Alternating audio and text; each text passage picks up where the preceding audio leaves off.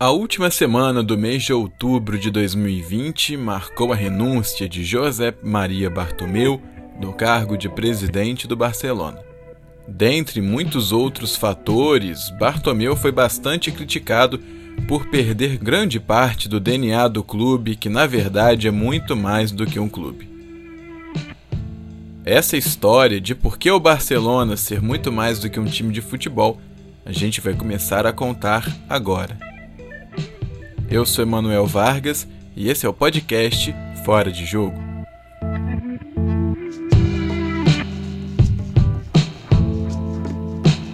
É muito comum a gente ver a bandeira da Catalunha tremulando no Camp Nou, atual estádio do Barcelona. A bandeira, mais conhecida como Senieira, é representada no dia a dia do clube de diversas maneiras, seja nos uniformes, nas arquibancadas ou em cachecóis, por exemplo, sempre carregando as cores amarela e vermelha, que simbolizam muito mais do que apenas um território. A sinergia que envolve um dos maiores clubes da história, a cidade de Barcelona, e a Catalunha vem de muito tempo e teve sua origem ainda no século XIX. O ano de 1899 marcou a chegada de um suíço em Barcelona. Seu nome era Johann Gamper, esse mesmo que é homenageado todos os anos antes da temporada do Barcelona começar numa disputa de um troféu com o nome de Gamper. Assim que chegou na paradisíaca cidade do nordeste da Península Ibérica, Joan Gamper se apaixonou e resolveu adotar Barcelona como seu mais novo lar. Além da cidade, Joan tinha outra paixão, essa de data um pouco mais longa: o futebol. Então, ele resolveu juntar as suas duas paixões. Junto com algumas outras pessoas, Joan Gamper fundou o Futebol Clube Barcelona no dia 29 de novembro de 1899. O livro How Soccer Explains the World, de Franklin Foer, ainda diz que a ideia de fundação do Barcelona surgiu do desejo de criar um símbolo para a celebração do sonho de independência da Catalunha. Isso explica bastante do porquê do escudo do Barcelona representar as cores da bandeira catalã e a cruz de São Jorge, que é padroeiro da cidade de Barcelona.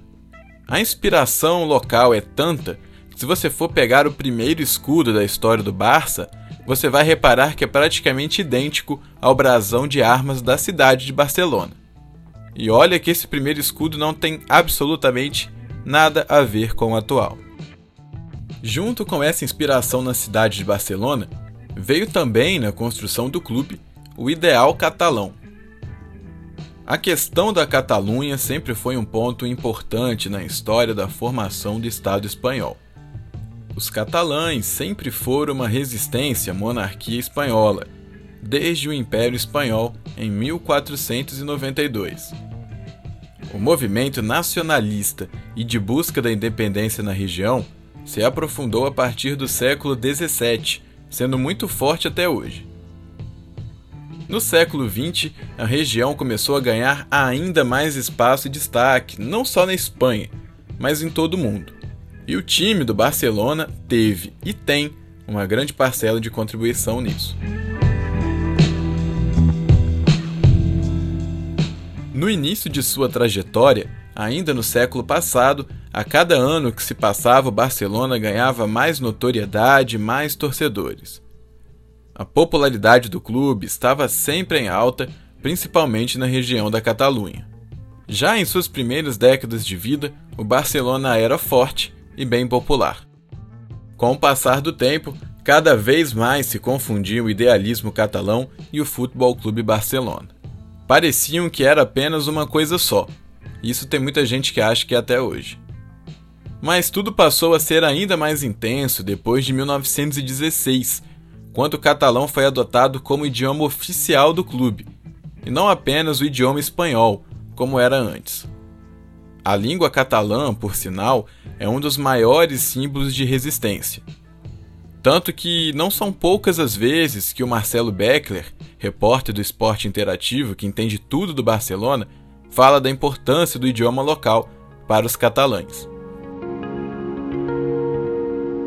O primeiro grande ato de resistência catalão, que envolveu diretamente o Barcelona, aconteceu apenas em 1925.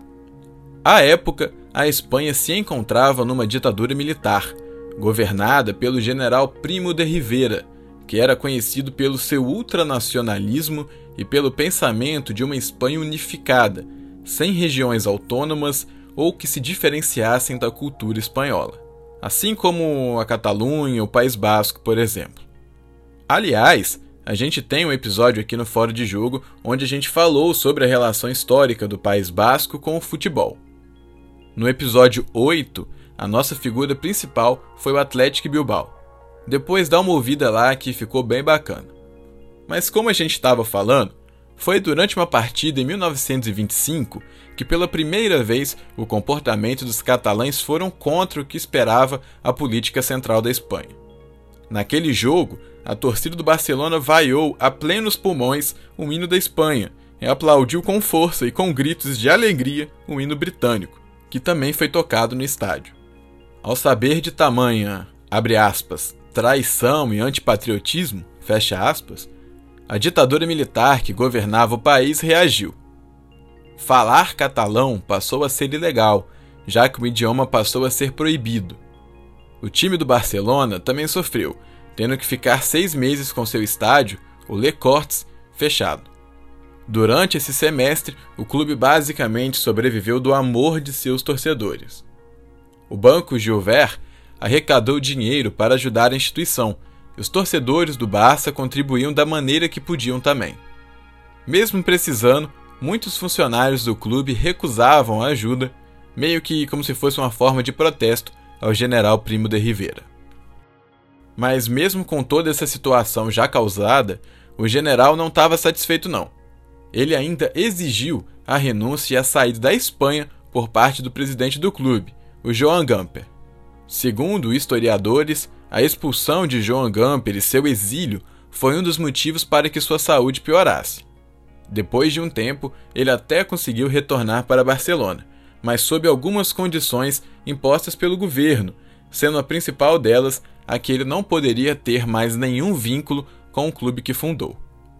Isso valeu durante cinco anos, e isso deixou Gamper em profunda depressão e com um estado de saúde cada vez pior. Foi quando, no dia 30 de julho de 1930, Gamper decidiu tirar sua própria vida dentro de sua casa na Rua Girona, em Barcelona. O enterro de Johann Gamper teve presença maciça de grande parte da sociedade catalã, desde os mais pobres aos mais ricos e dos mais jovens aos mais velhos.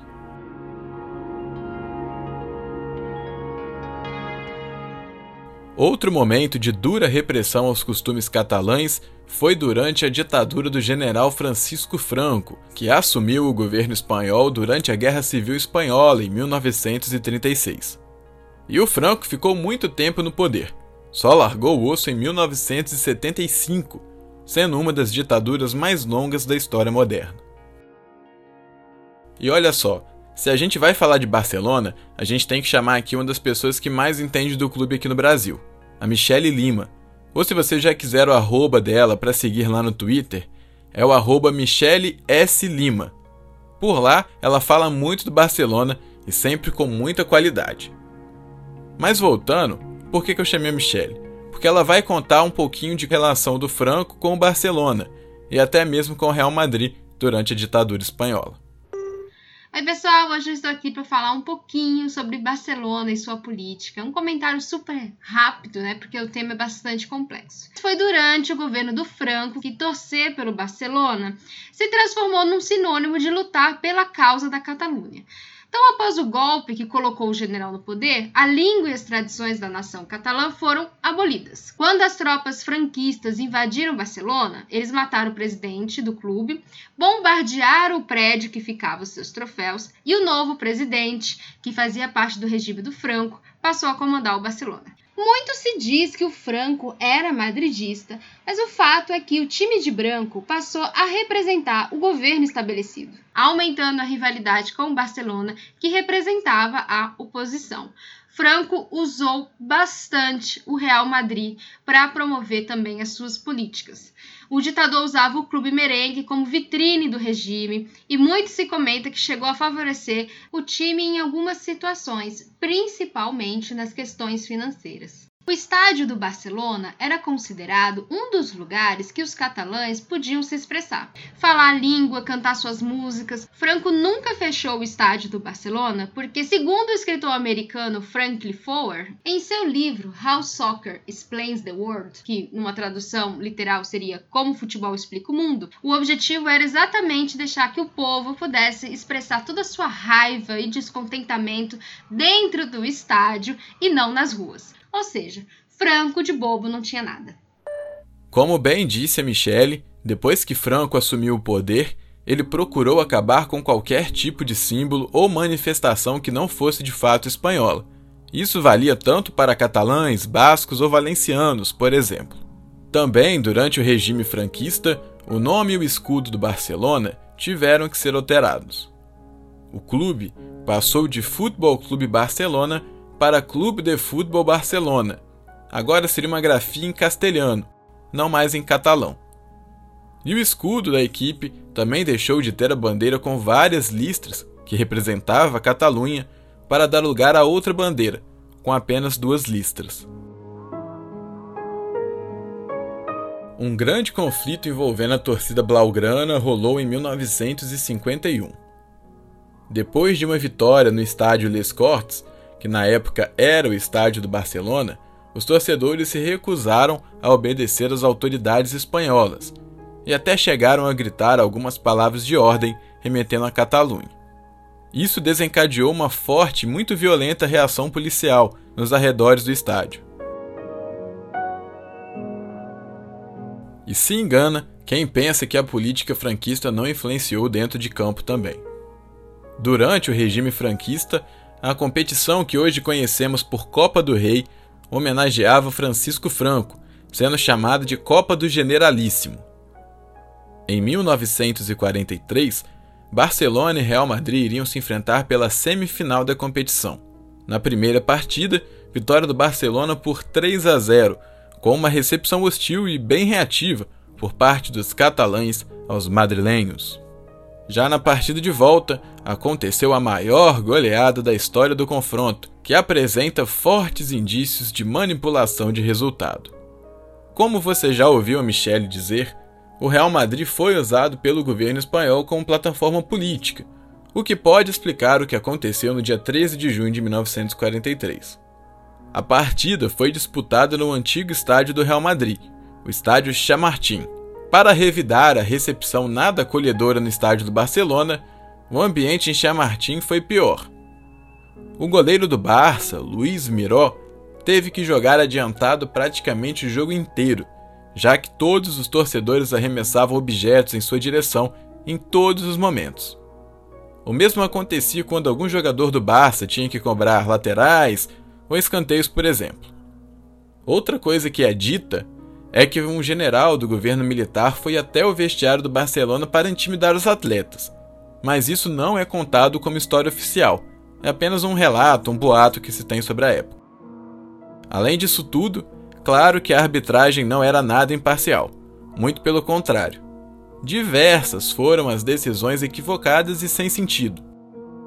O resultado de tudo isso foram oito gols sofridos pelo Barcelona apenas no primeiro tempo, e um placar final de 11 a 1. Com o orgulho ferido, a partir daquele dia, a rivalidade entre Barcelona e Real Madrid nunca mais foi a mesma. Coisa que a gente sabe bem hoje em dia como que é. Apesar de sempre ter deixado bem claro suas intenções negativas com Barcelona, o governo de Francisco Franco auxiliou o time em ao menos duas oportunidades na construção do Camp Nou, o atual estádio do Barcelona, e na contratação de Laszlo Kubala, jogador húngaro que se tornou um dos maiores ídolos da história do Barcelona. No caso de Kubala, a Federação de Futebol da Espanha usou da influência franquista para conseguir os vistos do húngaro que fugia à época da União Soviética, socialista. Já no Camp Nou, o governo espanhol ajudou com o abatimento de uma dívida.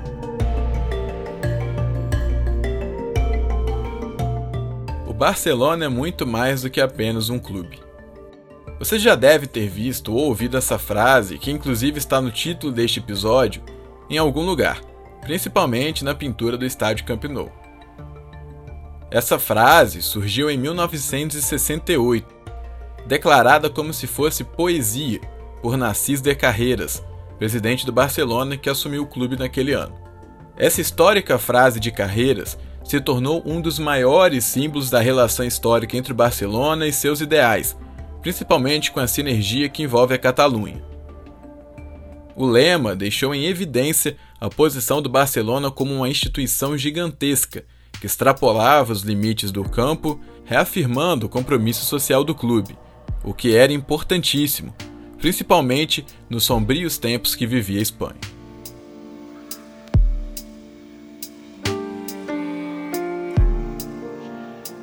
Em 1975, a ditadura de Francisco Franco finalmente chegou ao fim, e a Espanha começaria a entender um pouco mais o seu próprio país e as várias nacionalidades e identidades que existiam dentro de sua nação. A Constituição de 1978 foi uma das melhores maneiras de fazer esse processo de entendimento. Com ela, a Catalunha passou a ter os seus direitos próprios e autonomia administrativa, assim como outras 16 regiões da Espanha, onde podemos citar algumas, como a Andalucia, a Comunidade Valenciana e o País Basco. O governo da Catalunha é conhecido como Generalitat, tendo parlamento próprio e um presidente regional. Nos dias atuais, não tem como você subestimar a importância do Barça para a Catalunha e para a cidade de Barcelona.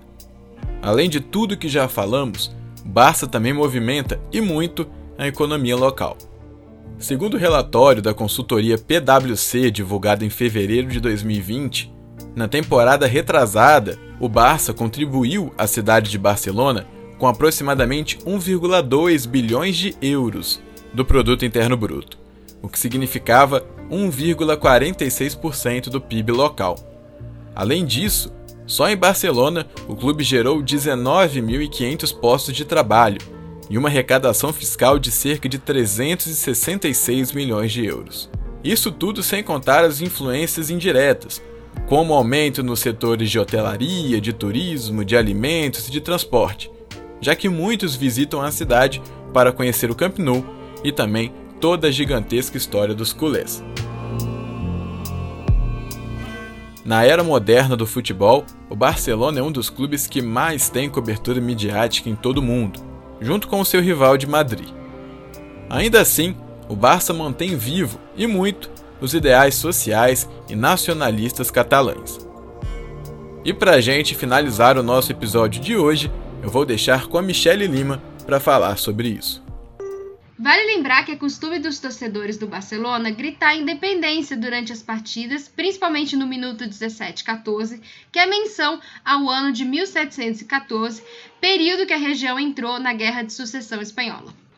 Bom, de lá para cá, o Barcelona teve diversos presidentes, diretorias, alguns presidentes mais relacionados às questões políticas e que falavam abertamente sobre, como foi o caso do Laporta, outros presidentes que fazem a linha mais neutra, ainda que não impeçam os torcedores de se manifestarem politicamente no estádio. É sempre bom lembrar que, independente da gente gostar ou não, a política inevitavelmente acaba se misturando com o futebol. É um tanto ingênuo dizer que não, principalmente vindo de um torcedor do Barcelona, em que a política e o futebol estão intrinsecamente relacionados desde sempre.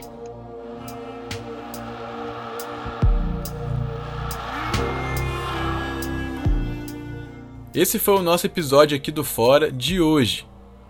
Eu gostaria muito de agradecer a você que está ouvindo até agora e também deixar os mais sinceros agradecimentos para Michele Lima, que topou participar desse episódio aqui com a gente.